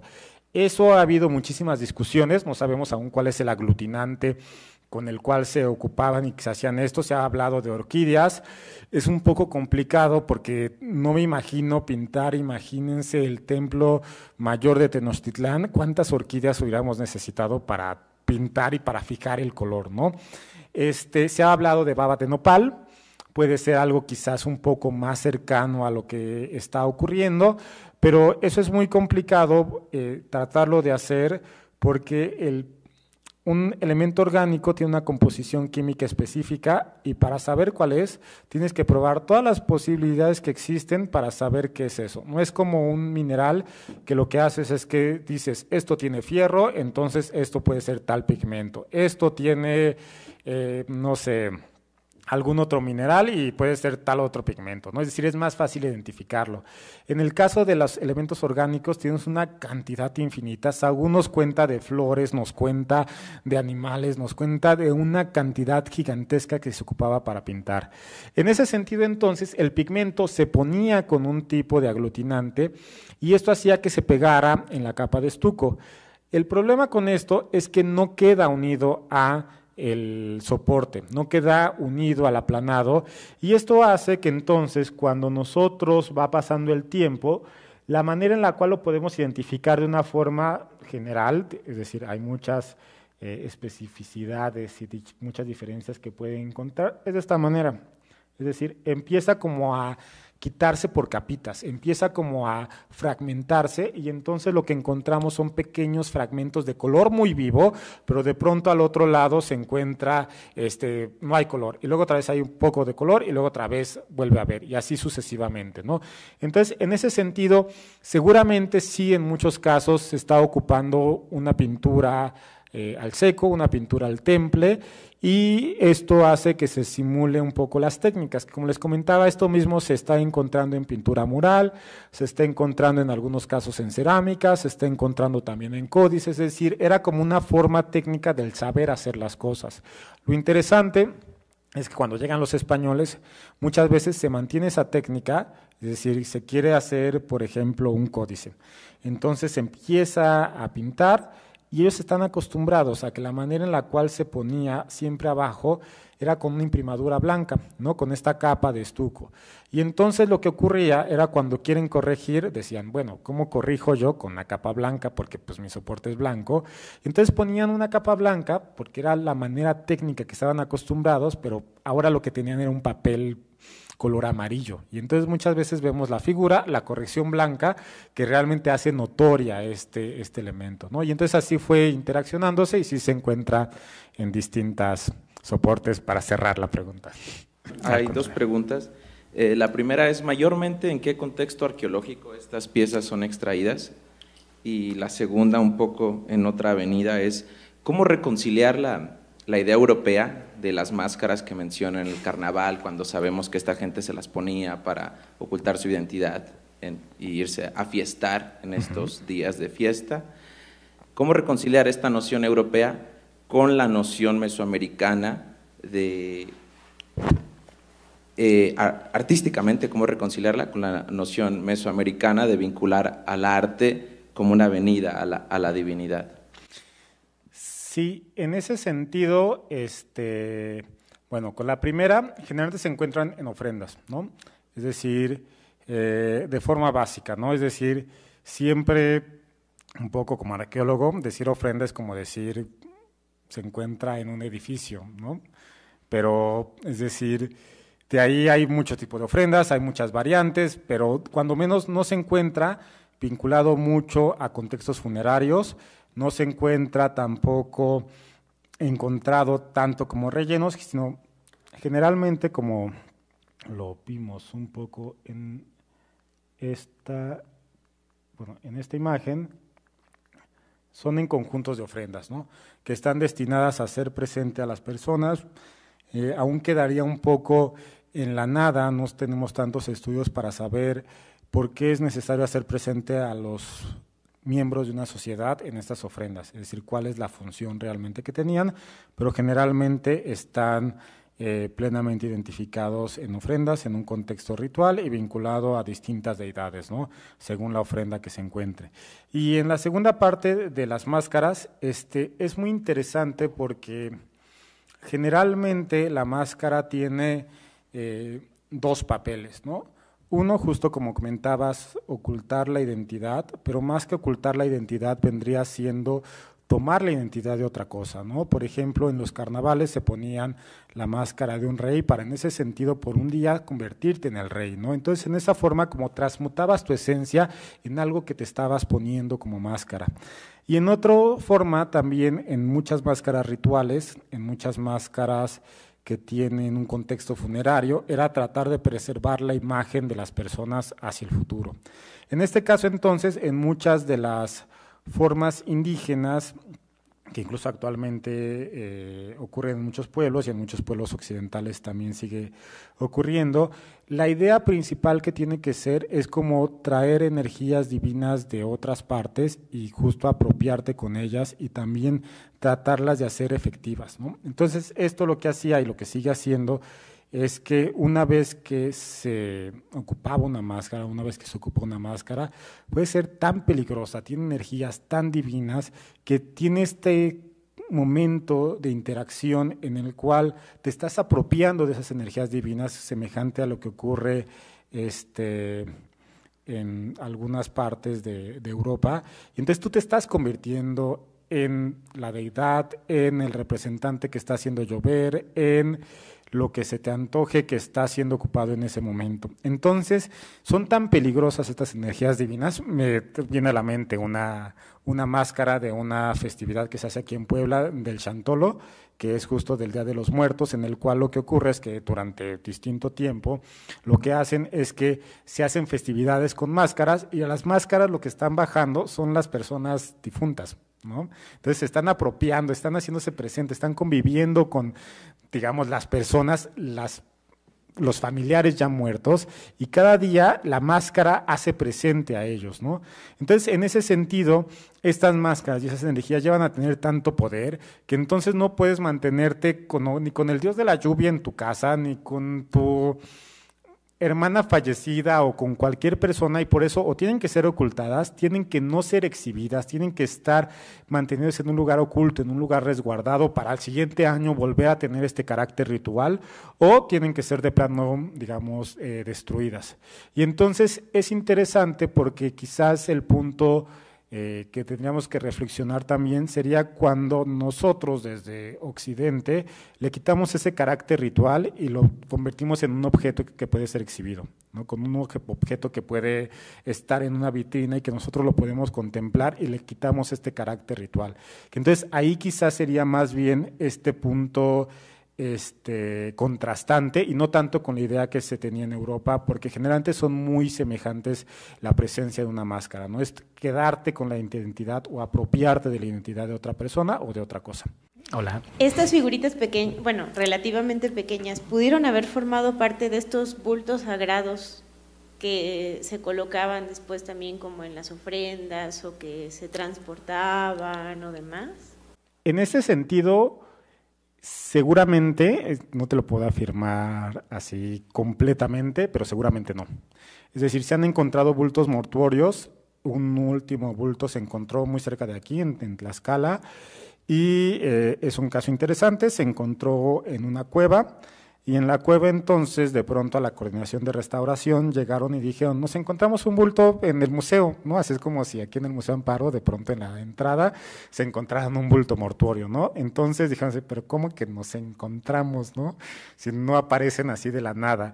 Entonces llegaron los restauradores y se dieron cuenta pues que más bien se habían encontrado en otra parte, lo habían llevado a poner en el museo comunitario y lo primero que hicieron fue... Eh, rasgarlo, darle una cuchillada, porque dijeron, esto es oro, ¿no? Entonces, eh, empezaron a ver, se encontraron algunas piezas de metal, después se analizaron que era cobre por los restos que dejaron en el cuerpo, pero junto a ellos se encontraron algunos otros huesos, se encontraron restos de, eh, de flores y algunas plantas, y creo que se encontraron también eh, cuentas de jade, pero no se encontraron figurillas. Es decir, la figurilla no era tanto parte de este contexto, aunque en el caso del bulto mortuorio podríamos nosotros hablar que esa realmente es el objeto que realmente contiene la energía divina por antinomasia, es decir, es el principal representante de una recolector de energía divina, que incluso, bueno, en algunas pinturas, como ya hay otras exposiciones aquí, en Cuautinchan, por ejemplo, justo se hace esta idea, ¿no? en la cual el bulto mortuorio está representando esta energía divina para hacer patente que, Cristo, que María está embarazada de una deidad, ¿no? Y entonces esto sí es como, como típico, pero figurillas casi no se encuentran en ese sentido asociadas dentro de bultos mortuorios. En este eh, fragmento de pintura mural donde estaba este espacio acuático, ¿no? como con esta cosita que decían, no sabemos exactamente qué es, ¿no es como el caparazón de una tortuga y los cuatro rumbos o una cosa así? Este puede ser, es decir, sí, o sea, sí puede ser, ¿no? Y puedes se puede ver lo que uno quiera. Es decir, se pueden ver, por ejemplo, unos remates de flor, ¿no? Puede tener remates colgantes de flor, que es un poco semejante la manera en la cual se está representando en, en la parte, es decir, como un remate de flor. Podría ser, podría ser que tiene eh, la parte del caparazón de tortuga y quizás un chalchicuite en la parte superior. El gran problema con todo esto es que no hay ninguna forma, es decir, de, de dónde contrastarlo. Y en dado caso, sí puede ser un caparazón de tortuga, sí pueden ser unas flores, pero... ¿Y esto qué cómo, por qué, ahí, es decir, ahí son todas estas preguntas que aún no se han encontrado. Y esta pintura, cuando menos cuando salió, la estudiaron grandes personalidades, la estudió Noguera, la estudió también Caso, es decir, personas que tenían como si fuera su computadora actualmente con todos los códices, pero en lugar de tenerlos en la computadora lo tenían en la mente. Y entonces lo que hacían literalmente era ponerse a buscar qué era lo que estaba significando eso. Y hasta el momento que yo conozca, no se ha logrado realmente decir esto. Esta misma figura la tenemos en este códice, o esta misma figura la tenemos en esta cerámica, o esta misma figura la tenemos en esta escultura. Es decir, no se ha encontrado, pero tampoco significa que nunca se vaya a encontrar. ¿no? Es decir, hay que, hace falta buscar más, hace falta encontrar en alguna parte, habrá un documento, algo que nos ayude a identificar qué se está ofrendando para hacer visible a la deidad. Lo interesante es también este carácter que tiene el objeto de hacer visible a las deidades, de hacerlas presentes, de hacer que esta energía se integre a nuestro mundo, entonces que queda plasmado incluso en murales. ¿sí? Eh, mi pregunta sería, eh, cuando esa representación de personajes eh, en la vida eh, política y pública mexica.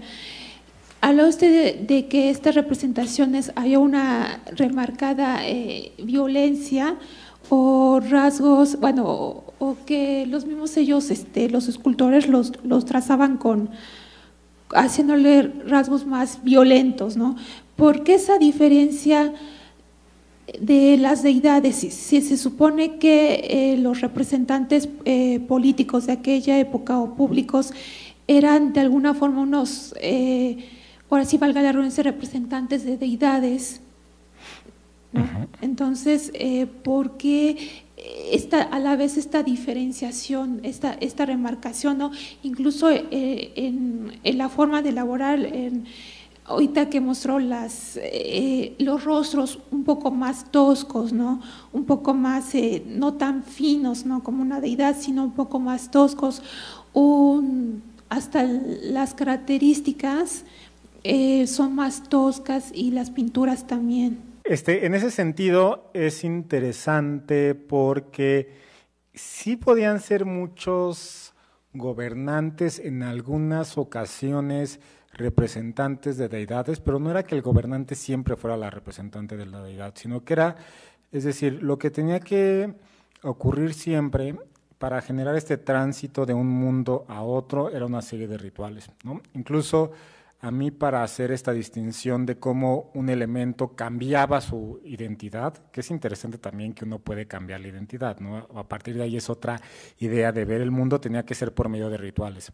Y el medio más claro de hacer este cambio era, eh, como poniendo por ejemplo, el sacrificio humano. Es decir, una vez que llegan los españoles, lo primero que dice es que sacrifican humanos, esto es diabólico, esto es no propio de nuestra cultura elevada renacentista.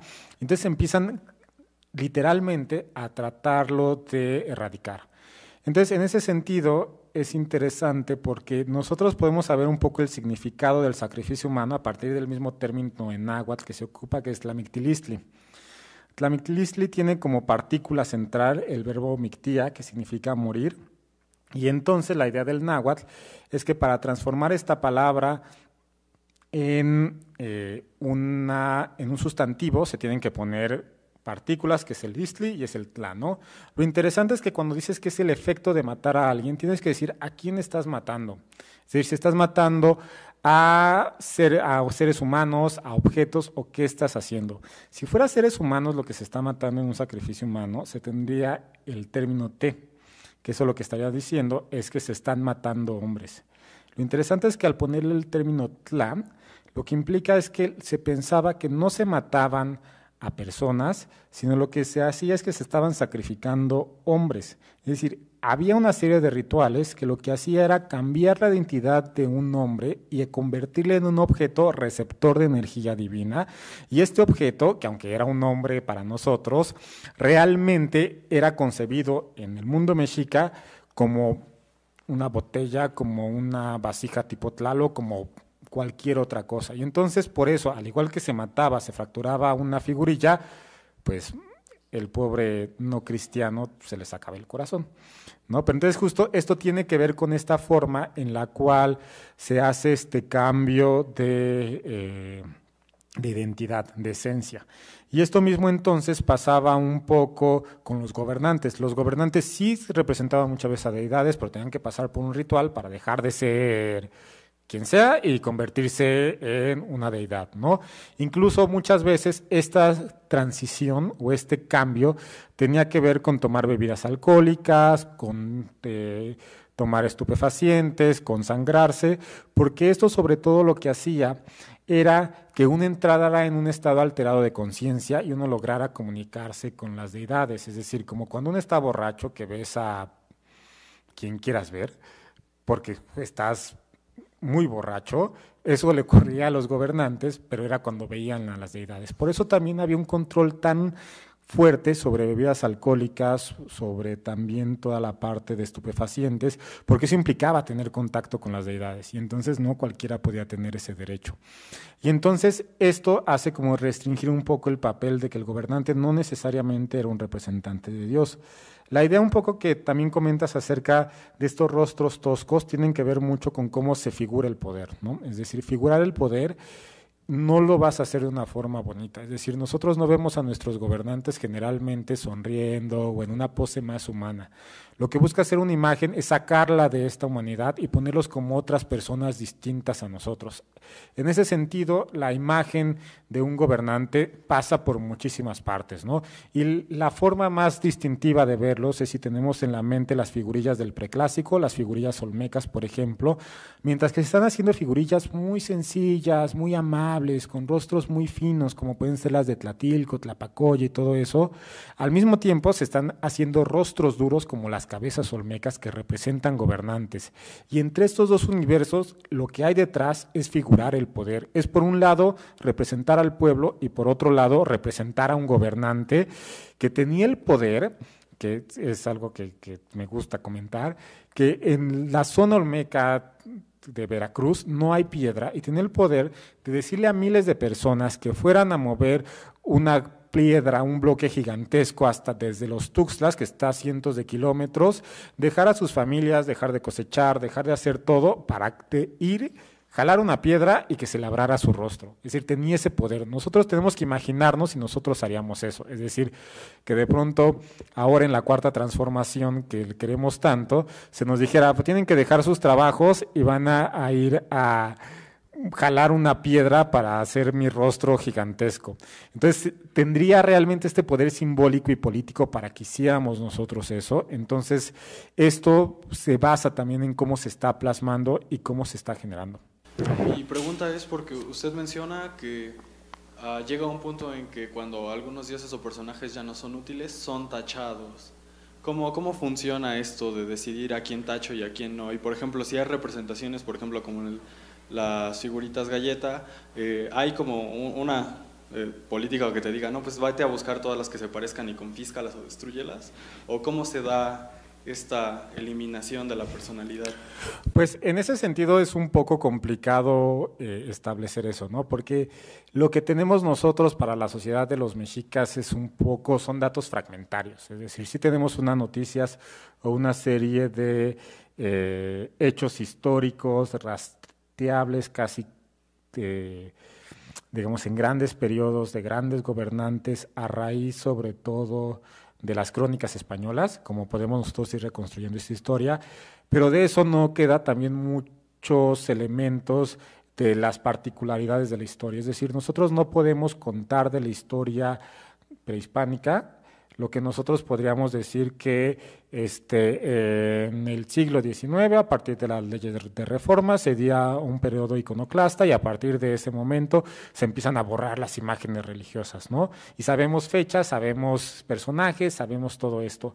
Debido a que no existe una escritura tan puntual, en el caso de los mexicas, sí tenían formas de registrar tiempos, de registrar tributos, pero de registrar hechos históricos tan puntuales, no tenemos este tipo de formas, no podemos saber así si iban todos, rompían y demás, ¿no? Lo que sí sabemos, por ejemplo, es que muchas de las figurillas, como lo vimos en algunos casos, se encontraban fragmentadas, es decir, no se encuentran, no se encuentran completas, ¿no? Se encuentran rotas en partes, hay algunas que tienen una muy buena restauración que ya no se alcanza a ver, pero digamos, en este caso es muy evidente, ¿no? Incluso hasta aquí tiene esta forma de cuando se recuperó, se le puso, eh, no sé, algún tipo de pegamento.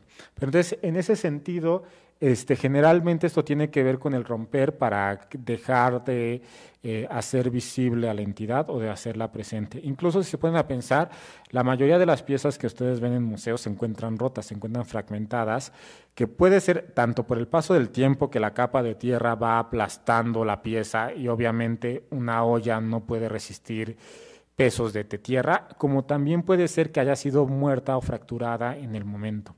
Entonces, estos dos elementos nos están indicando, si es fracturada en el momento, implica que lo que se está haciendo es cancelando y lo que se está haciendo es haciendo que esta energía, que este contenedor ya no sirva y se disperse la energía divina.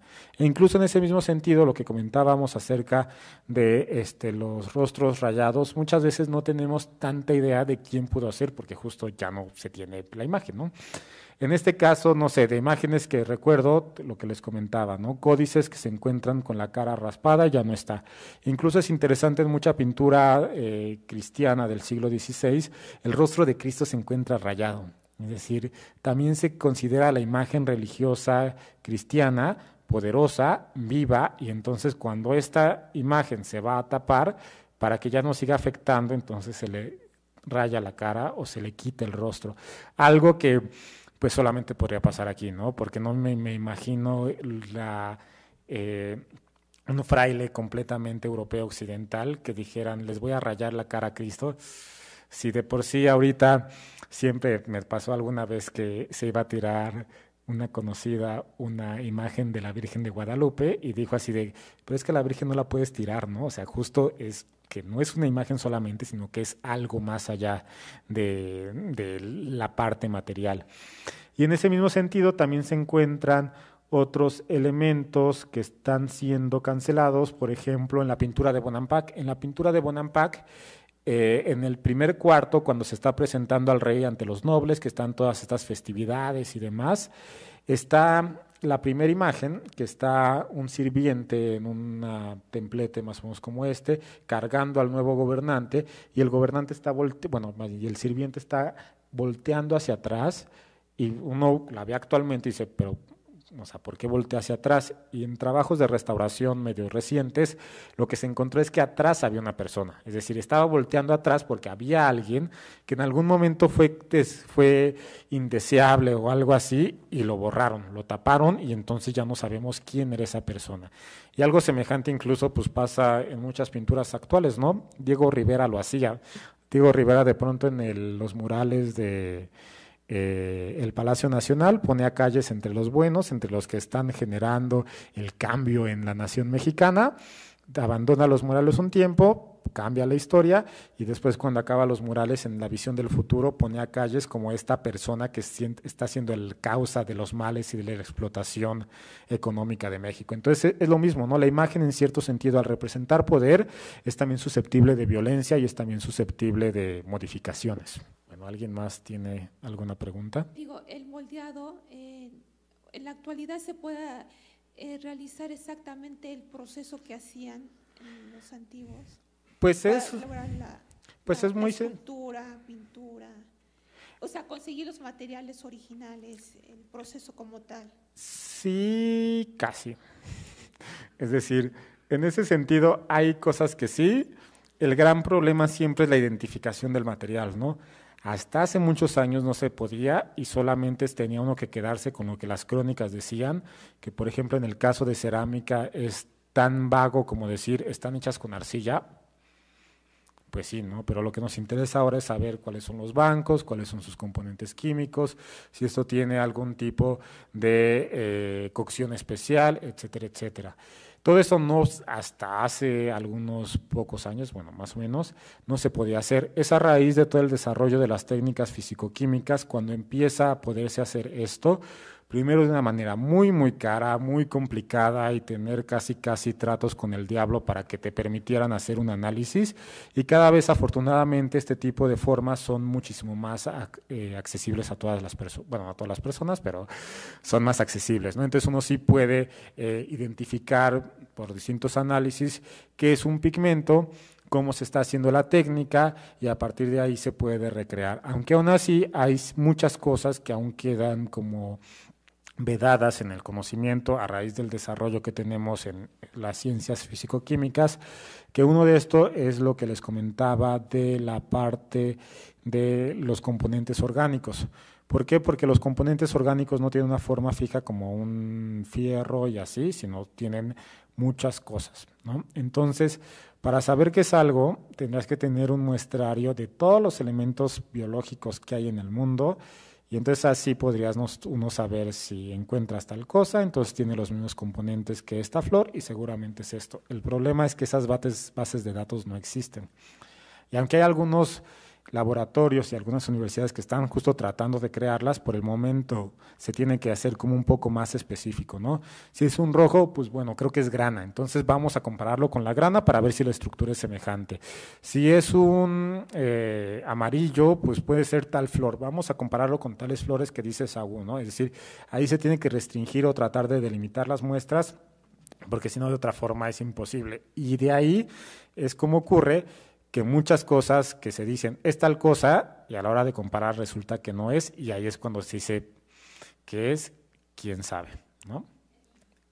Esperemos que no, seguimos tratando de esperar que exista algún documento que identifique cómo son productos, producciones de talleres, es decir, justo esto también tiene que ver con una eh, estudio de archivo para encontrar justo algún documento que nos ayude a ir precisando la labor artística, ¿no?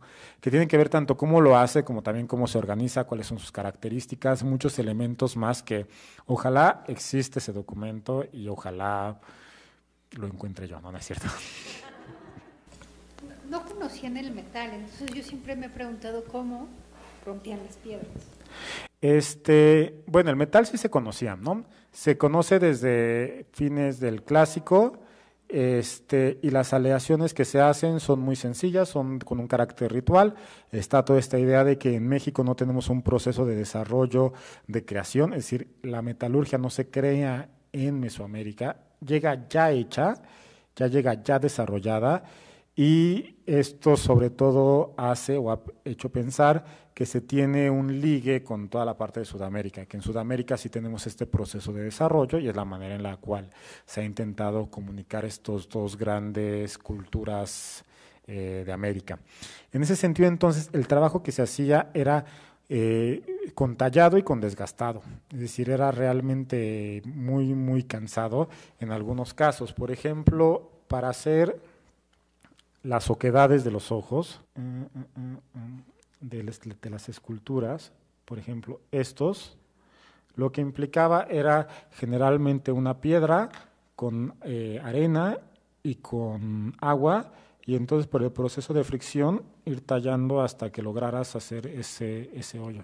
Que también lo que implica es el trabajo que costaba hacer estas piezas, ¿no? Es decir, no te tardabas un día, quizás te tardabas un mes haciendo un ojo, bueno, no sé, supongo yo, ¿no? Otra idea era, por ejemplo, con un cordel. Con un cordel también se le ponía arena, se ponía agua para que fuera abrasivo y se ponía uno a tallar ¿no? Ya tallar, tallar, tallar, tallar, tallar, tallar, tallar, para ir generando las formas. Obviamente en muchos casos implicaba también un desgaste previo, ¿no? Con una roca basáltica más dura le podías ir pegando para ir generando la forma base y luego ir desgastando. Pero aún así, si con este tipo de esculturas es muy tardado, ahora imaginarnos el tiempo, el dinero, las personas, que estaban participando en las esculturas, bueno, como la Coatlicue, como la Coyolxauqui, como todas estas monumentales, nos da la idea de una mano de obra realmente gigantesca y realmente monumental. Se ha pensado que eh, Moctezuma y toda la, bueno, no Moctezuma, sino todos los tlatuanis tenían un taller propio, un taller como eh, de gobierno, donde trabajaban los artesanos, que era donde actualmente, atrás del actual convento de San Francisco, que después entonces, cuando llegan los franciscanos, el mismo lugar donde se hacían las obras imperiales, este Gante se apropia de él y es donde crea San José de los Naturales. Es una de las interpretaciones y entonces se apropian también los cristianos de todo este conocimiento. Pero si era algo, pues no sé, algún día hay que hacer la prueba cuánto se tarda uno en hacer la cuatlicue, ¿no? Porque seguramente nos dará una idea del poder y de la, no sé, del trabajo, ¿no? Yo, yo no me imagino la paciencia. Sí, sí, eso también generalmente, sí, generalmente hay, este, podía ser también por medio de, es decir, de bloques como ya generados. A mí una pieza que me gusta mucho es en, en Huaquechula, no sé si ubican Huaquechula, enfrente hay una plaza que si no lo conocen, vayan, está muy cerca de aquí. Bueno, la iglesia ahorita seguramente está cerrada por los temblores, pero este, hay una plaza que tiene piezas monumentales, prehispánicas, del posclásico, ahí en la plaza empotradas, ¿no? Y entonces una de las más interesantes que sabemos además que está ahí desde hace, desde el siglo XIX, es una pieza que es una forma amorfa, pero cuando te empiezas a dar cuenta, tiene una águila, tiene un corazón, tiene distintos elementos, es decir, una piedra que ya tiene una forma específica, se iba moldeando a las características que se podían ir este, descubriendo de la forma, ¿no? Es un poco como Miguel Ángel lo decía, ¿no? Que veía las, los bloques de mármol y entonces traían adentro la forma y él solamente lo que hacía era descubrirlas. De una forma muy básica, este, podría ser algo semejante. ¿Cuántos años tienen los moldes más viejos, más antiguos que encontraron los arqueólogos? Y pues desde cuándo se usan, más o menos. Uy, pues. Uy, pues. Este, bueno, pues dependiendo el momento, ¿no? O sea, realmente en Mesoamérica existe un asentamientos ya eh, de personas sedentarias, es decir, que ya crean chozas y demás, desde el 2500 antes de Cristo. Entonces, desde el 2500 de Cristo hay figurillas, cuando menos las mexicas sabemos que su límite temporal hacia abajo es de 1320 más o menos, y a partir de ahí empieza su desarrollo. ¿no? Hay quienes han querido ver que puede ser un poco más temprano, hay, pueden haber primeros asentamientos, pero sí es de, en mexicas, es de esta fecha.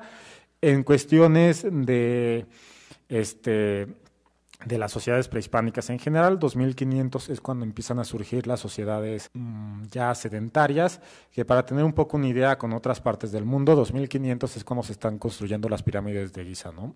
Entonces, mientras están construyendo las pirámides, aquí apenas empiezan a ver pequeñas aldeas. Y es más o menos, aunque los primeros objetos creados por el hombre se pueden datar de cerca de 13.000 antes de Cristo en el caso de México. Entonces es cuando llega. Entonces más o menos es como las temporalidades. al contrario, muchas gracias por la invitación y muchas gracias por estar aquí. Producción, Vida y Lectura Consultores. Este podcast lo encuentras disponible en Spotify, Google Podcast y en museoamparo.com.